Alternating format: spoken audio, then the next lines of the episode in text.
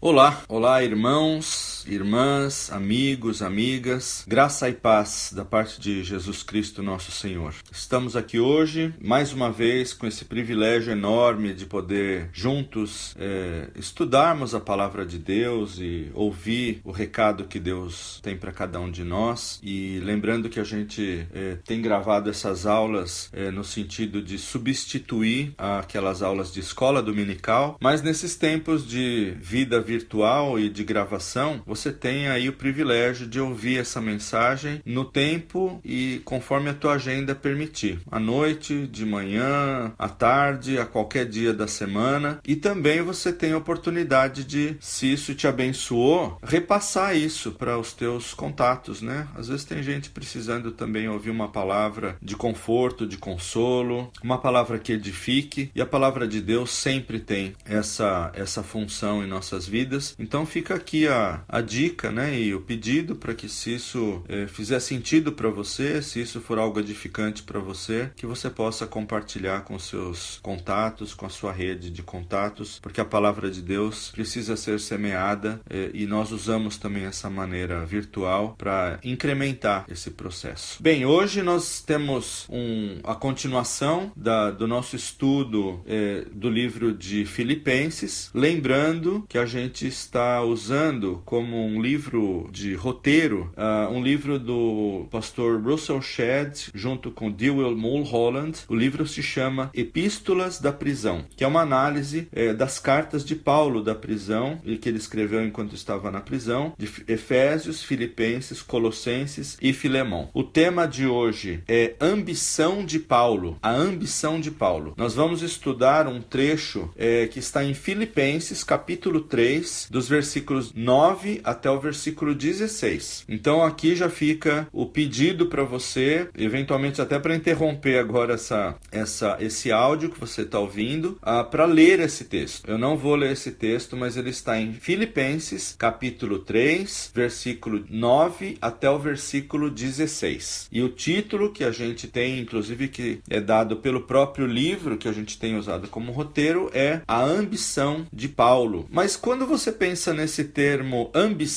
é, o, o, o, uso da palavra hoje em dia talvez esteja um pouco distorcido, né? Quando a gente escuta ambição, parece que é aquela coisa negativa, né? De uma pessoa ambiciosa, então é uma pessoa que é, quer o mundo todo, quer ganhar o mundo todo. Mas quando a gente vê o, o significado da palavra ambição, ela é uma palavra forte, né? É um, é um anseio, um desejo veemente de alcançar um determinado objetivo, de obter sucesso, aspiração que alguém tenha, uma pretensão de conseguir alguma coisa, algum intento, um projeto, a realização de alguma coisa. Por exemplo, alguém pode falar assim: a sua aspiração, a sua ambição era tornar-se um grande artista. A gente pode falar isso. A sua ambição era tornar-se um grande é, profissional em alguma área. Então, é, a palavra palavra ambição, ela é muito forte, mas ela não é negativa. E aí eu queria trazer, talvez só para a gente diferenciar um pouquinho, né? O que é ambição, que é o que a gente acabou de ver agora, e ganância. Talvez tenha aí uma confusão de significados, né? Então muita gente confunde ambição com ganância, né? Então ambição, de novo, né? Um forte desejo de conseguir alguma coisa ou de fazer algo, de realizar algo,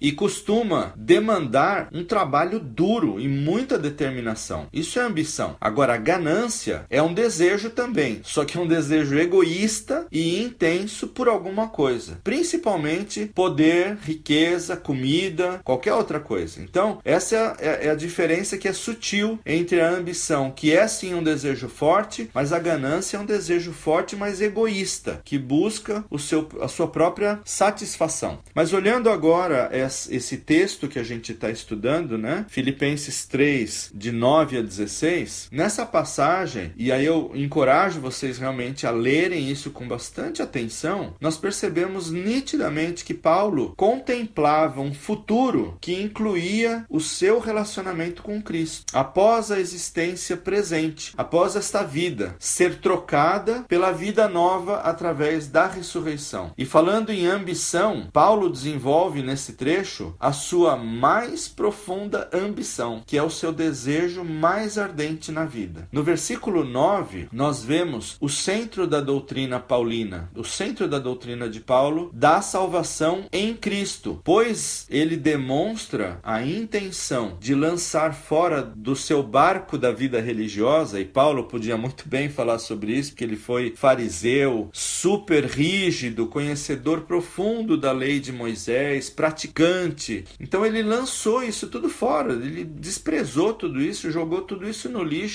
É, todos esses valores anteriormente buscados com tanta vontade, com tanta ênfase. E isso ele expressa na passagem que, que ele mesmo diz que ele quer ser achado nele, ou seja, quer ser achado em Cristo, não tendo justiça própria, senão a que é mediante a fé em Cristo, a justiça que procede de Deus. Ou seja, ele não queria usar essa esse cumprimento do passado, todo essa esse esforço dele para cumprir a lei, para andar direitinho conforme a lei de Moisés, porque isso tudo para ele já não tinha mais importância. Essa justiça, que é uma justiça humana, ele já não queria mais, mas ele queria ser achado não tendo justiça própria, senão a que é mediante a fé em Cristo, que é a justiça que vem de Deus. E o desejo de Paulo de ser encontrado nele, ou seja, de ser encontrado em Cristo, provavelmente tem um sentido até escatológico, né, do fim das coisas. Ele deseja ser encontrado, olha que interessante, ele deseja ser encontrado é, numa visão espiritual vital com Jesus quando tudo terminar no retorno de Cristo. É isso que ele espera, quando Jesus voltar, que ele seja encontrado vivo, porque essa,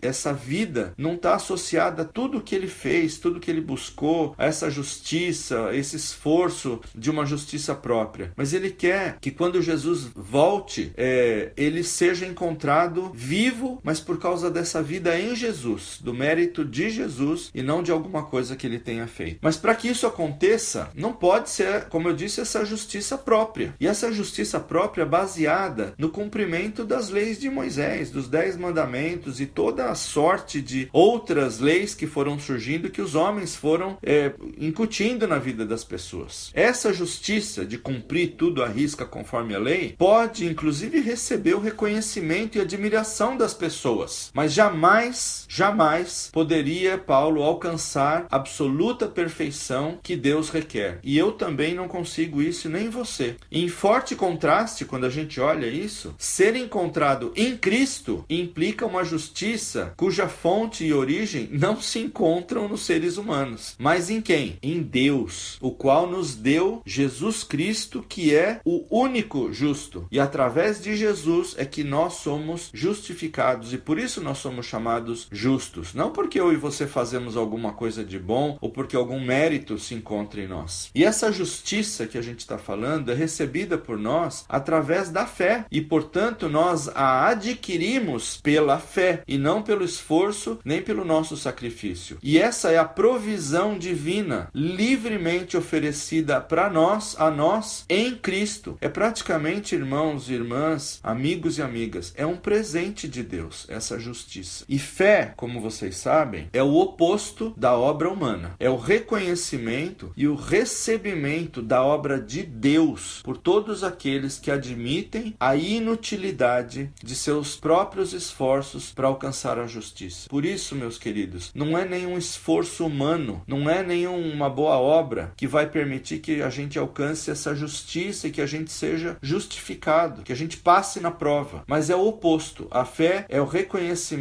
e o recebimento da obra de Deus, é crer nessa obra de Deus por todos nós através de Jesus. A frase que Paulo usa, conhecer a Cristo, significa que ele quer conhecer experiencialmente o poder da ressurreição de Cristo. Ele não está pensando somente no poder divino que levantou Jesus dentre os mortos. Ele pensa nisso também mas ele está pensando no poder do Cristo ressuscitado agora, agora, neste neste momento na sua e na minha vida, operando na vida dos crentes. Esse poder nos permite viver uma nova vida, justamente porque nós fomos ressuscitados com Cristo. Dá para perceber aqui, meus queridos, que a gente não está falando de algo que depende de nós. A nossa parte aqui é exercer a nossa fé, é aceitar a obra de Cristo, a obra de Deus através de Jesus na morte e ressurreição, na morte na cruz. E esse poder que levantou Jesus dentre os mortos, eu queria que você pensasse nisso com muito carinho. O mesmo poder que levantou Jesus dentre os mortos é o mesmo poder que atua em você e em mim. É exatamente o mesmo poder. Por isso, é muito sério quando nós pensamos no poder de Cristo e da vida de Cristo vivendo em mim e em você. E se você está ouvindo isso e ainda não conhece esse poder de Jesus, ainda não teve a chance de entregar a sua vida para Ele, de convidar Cristo para viver dentro de você, faça isso hoje. Não, não espere mais um minuto, porque Jesus é o único caminho, a única verdade e a vida para chegar ao Pai. Porque Deus amou o mundo de tal maneira que deu o seu Filho único, que é Cristo Jesus, para que todo aquele que nele crê não morra, mas tenha a vida eterna. Voltando aqui ao nosso tema, irmãos, seria um erro fatal, fatal, concluirmos que a fé proporciona descanso, excluindo o esforço, nos levando a um marasmo sem tamanho. A fé que nós estamos falando aqui é viva. Aceitar o sacrifício de Jesus, aceitar a obra de Cristo e crer que isso é suficiente para você e para mim, a fé é viva, é dinâmica e envolve o desprendimento e o protagonismo da nossa parte. nós não estamos aqui, meus queridos, para assistir a vida passar, ver a vida passar, sem atuarmos de maneira marcante. Por isso que eu falo do protagonismo da nossa vida. É marcar a vida das pessoas por onde nós passamos. Por isso, nós não viemos aqui para simplesmente deixar a vida passar e acabar sendo vítimas da própria vida e da própria história, não tendo é, é, esse protagonismo, não tomando é, é, o controle das nossas vidas. E a justiça impugnada por Deus deve ser praticada pela atuação da vida de Cristo em nossa vida. Eu vou repetir: a justiça impugnada por Deus deve ser praticada, guarde isso, a vida cristã é uma vida prática, pela atuação do próprio Cristo em nós. E a exemplo de Paulo, que foi Saulo antes de ser Paulo, todo esforço e zelo para merecer alguma coisa, pelo cumprimento de algumas obrigações religiosas para agradar a Deus, que era o que ele fazia quando era fariseu, super zeloso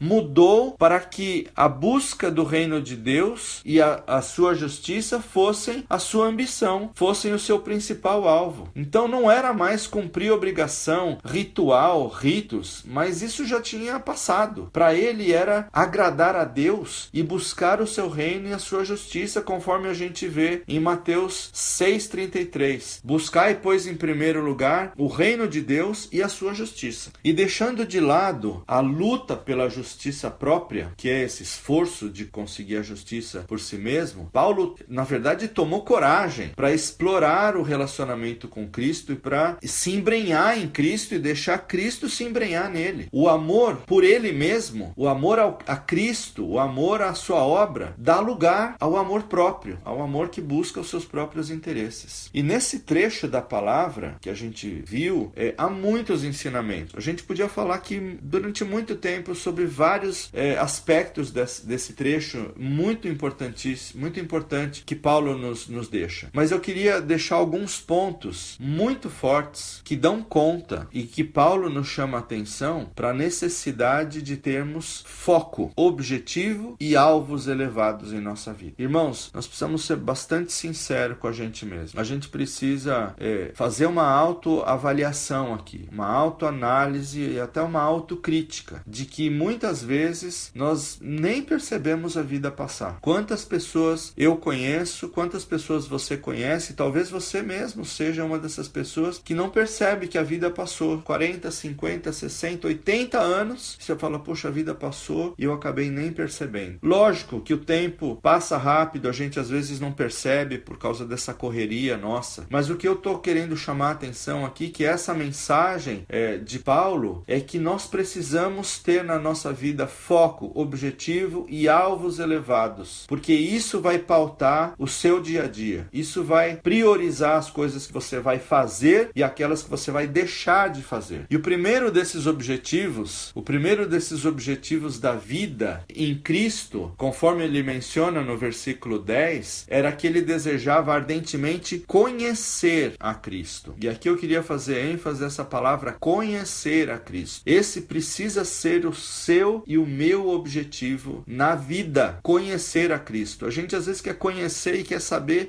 de tantas outras coisas e não tem problema, mas conhecer a Cristo, meus queridos, precisa ser prioridade, porque conhecer a Cristo vai determinar inclusive a sua eternidade, vai determinar os seus passos hoje, vai aj ajudar você a diferenciar o joio do trigo, a, a ver o que agrada e o que desagrada a Deus. E Paulo havia revelado que conhecer a Cristo era algo excelente, era uma sublimidade para ele. Por isso eu queria deixar essa mensagem bem clara. O primeiro objetivo de Paulo e, e nosso precisa ser envidar todos os esforços para conhecer a Cristo, porque isso é algo excelente, digno de louvor, é algo sublime. Em segundo lugar, o apóstolo desejava também conhecer o poder da sua ressurreição. Olha que interessante. O poder demonstrado na ressurreição de Jesus dentre os mortos modificou a realidade do nosso mundo. Você há de convir isso comigo. E mudou o mundo e mudou as nossas vidas. Foi através desse poder que Deus nos fez assentar com Cristo nos lugares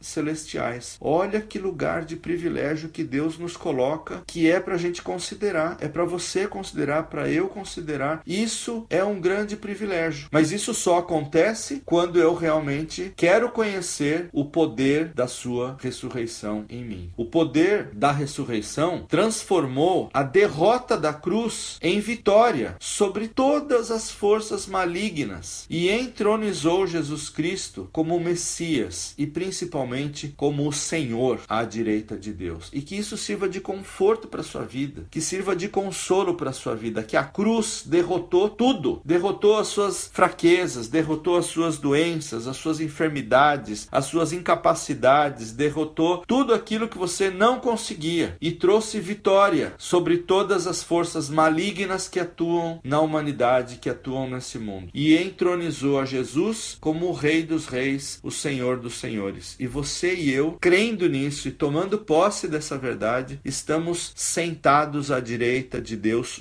juntamente com Cristo. E pela maneira como Paulo junta essas duas metas, a primeira que eu falei que é conhecer a Cristo e a segunda é o poder da sua ressurreição, nós podemos deduzir, e aí fica outro recado aqui para nós. Nós podemos deduzir que ter comunhão íntima com Cristo traz o efeito de experimentar esse poder da nova criação no nosso dia a dia, no nosso cotidiano. Então, meus queridos, vamos buscar essa comunhão íntima com Cristo. Ele está à disposição hoje, aqui e agora, no momento que você está ouvindo essa mensagem. Abra o seu coração para Ele. Tenha essa comunhão íntima e viva essa vida de vitória, experimentando esse poder da nova criação no seu dia a dia. E mesmo que você conheça Cristo há décadas, não importa. Talvez hoje seja o momento de um, um compromisso diferenciado, de uma reconfirmação de tudo isso que você está ouvindo e que eventualmente pode estar tá esfriando. Talvez essa pandemia também deixe você distante, é, apático, esse marasmo. Então renuncie tudo a isso. Fale para Jesus: olha, eu quero viver essa dimensão da vitória. Quero também é, enterrar e crucificar tudo isso que eu ainda fico cultivando, que não te agrada, e quero é, trazer essa vida nova para minha vida. Faça esse convite para Jesus. A maneira como alcançamos isso é buscar zelosamente essa comunhão com Cristo. Mas como é que eu faço isso? Como é que eu, eu busco essa comunhão? Através da oração. Falar com Deus todos os dias, toda hora. Não somente a hora que o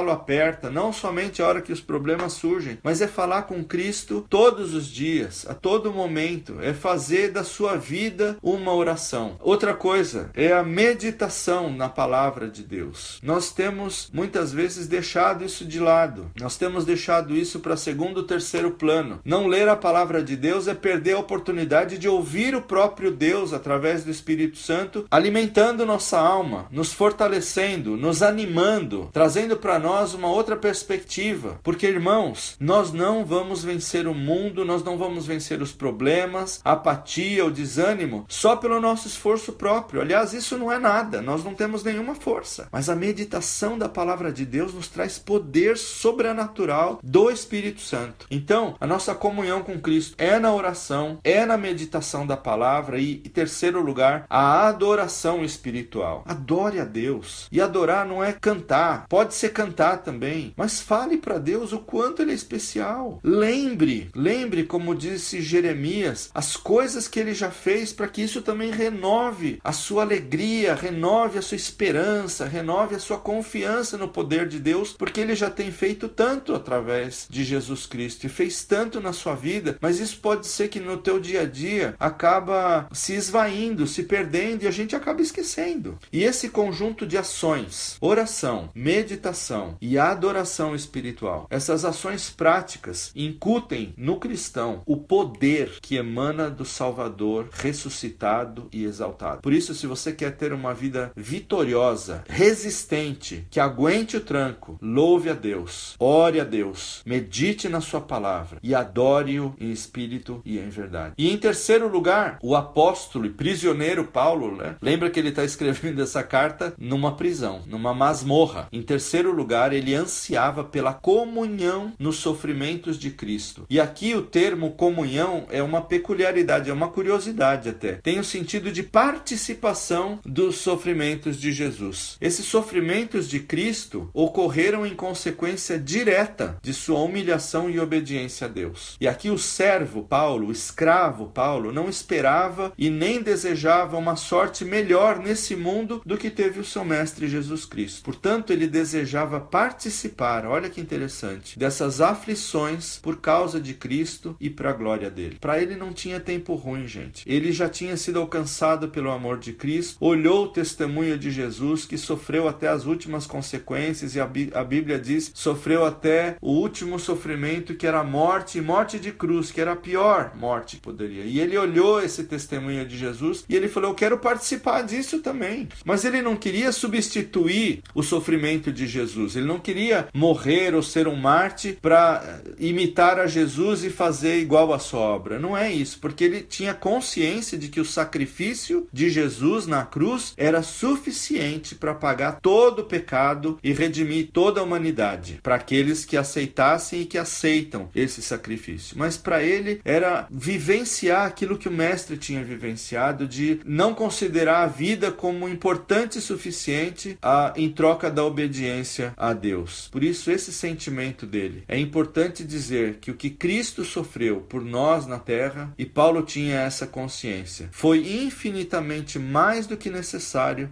para cobrir os pecados dele e os nossos pecados. Mas Paulo desejava participar dos sofrimentos de Cristo, porque a vida para ele já estava totalmente entregue a Deus, porque ele se sentia um escravo, no sentido de não, não ser dono mais da sua vida. E a ambição de Paulo, lembra que a gente falou de ambição, né? desejo ardente, essa vontade veemente, a ambição de Paulo, expressa no versículo 12, fala da motivação central, que é prosseguir para conquistar aquilo para o que também havia sido conquistado por Cristo. A ambição de Paulo é prosseguir, e essa é uma palavra também muito forte, é uma palavra chave. E Paulo aqui é muito enfático quando compara a vida a uma corrida, para destacar que ele enxergava nitidamente o alvo, o alvo da corrida, e esperava logo receber o prêmio. Isso se referia, esse prêmio, ao encontro com o seu amado Senhor, a Jesus Cristo, o qual já havia descrito como incomparavelmente melhor do que viver neste mundo de sofrimento e decepção. Para Paulo, esse prêmio maior, é esse encontro com Jesus, não importava se ele fosse encontrar é, fruto de um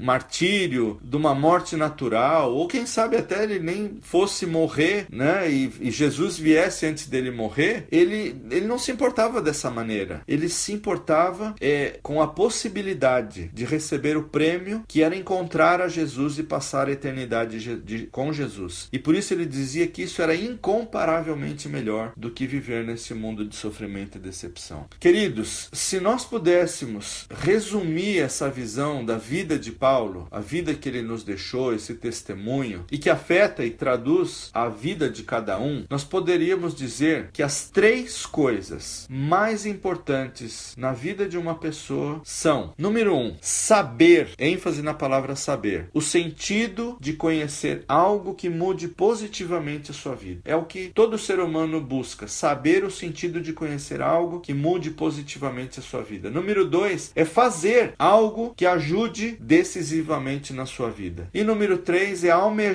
buscar algo que mantenha maravilhosamente a sua vida. Essa informação, entretanto, gera uma crise para qualquer ser humano, porque com relação a saber, tudo o que se sabe não muda o seu jeito de viver e ver a vida. Tudo o que se faz não te ajuda. E tudo o que se almeja não te motiva e não te assegura a real felicidade. Mas eu queria dizer uma coisa: a Bíblia, que é a palavra de Deus, nos oferece três coisas maravilhosas com relação a saber, a fazer e a almejar. A primeira coisa com relação a saber, uma coisa eu sei. Em João 9:25, Evangelho de João, é, o homem curado da cegueira por Jesus sabia, nós estamos falando de saber, quem tinha dado e de onde tinha vindo a resposta para sua necessidade. Mas algumas coisas ele não sabia. Não sabia o que era teologia, nem política, nem filosofia, mas sabia que tinha conhecido alguém que o havia tirado das trevas para a luz. Esta é a coisa fundamental para alguém saber e conhecer, que foi salvo das trevas para a luz através do sacrifício de Cristo na cruz. Essa é a primeira verdade que eu gostaria que você guardasse. Saber que você foi salvo das trevas para a luz através do sacrifício de Jesus. Número 2, a gente quer fazer alguma coisa para mudar a nossa vida. E Paulo em Filipenses 3:13, que é um dos versículos que a gente viu, diz assim: "Uma coisa faço". E olha que interessante, eu falei para vocês que vida cristã é vida de movimento, é de atitude, é de fazer. E quem quer mudar algo em si mesmo, quem quer dar significado à sua existência, toma uma atitude. E aqui o meu convite para você, meu querido, minha querida, amigo, amiga, irmão, irmã, tome uma atitude na sua vida. Paulo falou: "Uma coisa faço". Isso significa tomar atitude, tomar as rédeas da vida. A vida, como Paulo disse, é uma corrida. Você e eu estamos numa corrida. E quem não se movimenta não chega lá. Quem não se movimenta não alcança alvos. Quem se abate se cansa, desiste, não chegando ao seu objetivo. E após saber e conhecer o Evangelho, como a gente viu que era o tema número um, nós devemos praticar o Evangelho. Nós devemos viver o Evangelho, viver as boas novas. E a gente só faz isso quando a vida de Cristo entra em nós e quando nós passamos a viver essa vida, que é uma vida que nos permite viver acima da mediocridade, nos permite viver acima do medo, da insegurança e de tudo mais. Isto é vida. Uma coisa faço. E número 3, uma coisa buscarei, buscar, almejar. O Salmo 27, 4 diz assim: Uma coisa peço ao Senhor e a buscarei, que eu possa morar na casa do Senhor todos os dias da minha vida, para contemplar a beleza do Senhor e meditar no seu templo. E é uma busca, uma coisa a buscarei. Essa busca acontece também em três etapas muito simples que estão aqui nesse versículo. Uma coisa peço ao Senhor e a buscarei que eu possa morar. E morar significa uma busca por um abrigo eterno. Busque morar na presença de Deus todos os dias da sua vida. E aí ele continua: para contemplar a beleza do Senhor. Contemplar é experimentar a graça e a plenitude do Senhor Jesus Cristo. E você não vai encontrar isso em nenhum outro lugar a não ser em Jesus. E ele termina esse versículo dizendo: e meditar no seu templo. Meditar é buscar conhecimento de Deus e da sua palavra. E isso a gente faz se a gente tiver intimidade com esse Deus maravilhoso. E concluindo, eu gostaria de dizer que ao meditar, olhar essa declaração de Paulo nesse trecho que a gente viu, que é quase que uma auto, autobiografia dele, seu exemplo de vida, o seu testemunho, não é fácil para nós escaparmos a uma autoacusação de que não temos sido protagonistas e corredores ativos nessa corrida da nossa vida. Nós temos sido muitas vezes meros espectadores, simplesmente olhando e apreciando e deixando a vida passar. As nossas ambições estão mais voltadas para as vantagens do mundo do que para os prêmios espirituais e celestiais. Muitas vezes você e eu temos buscado mais o reconhecimento dos homens, o bem-estar bem-estar, o conforto, a famosa zona de conforto na nossa vida. Se você sente assim e se sente culpado, sinta-se culpado porque realmente não é o que Deus preparou para você. Mas eu queria dizer para você em nome de Jesus que nem tudo está perdido. Ainda é tempo de reagir e Deus quer te dar essa oportunidade dessa desse realinhamento com a sua visão. Deus e somente Deus é capaz de mudar o nosso foco, de realinhar a nossa visão com a dele e renovar a nossa ambição pelo alvo. E finalmente, a sabedoria para viver, que é o que a gente está vendo aqui, consiste em aplicar de forma prática os preceitos e os ensinamentos de Deus. Para transformar a tua vida numa maneira bem simples. Abra mão de tudo isso, de reconhecimento humano, porque isso vive nos perturbando. A gente quer é,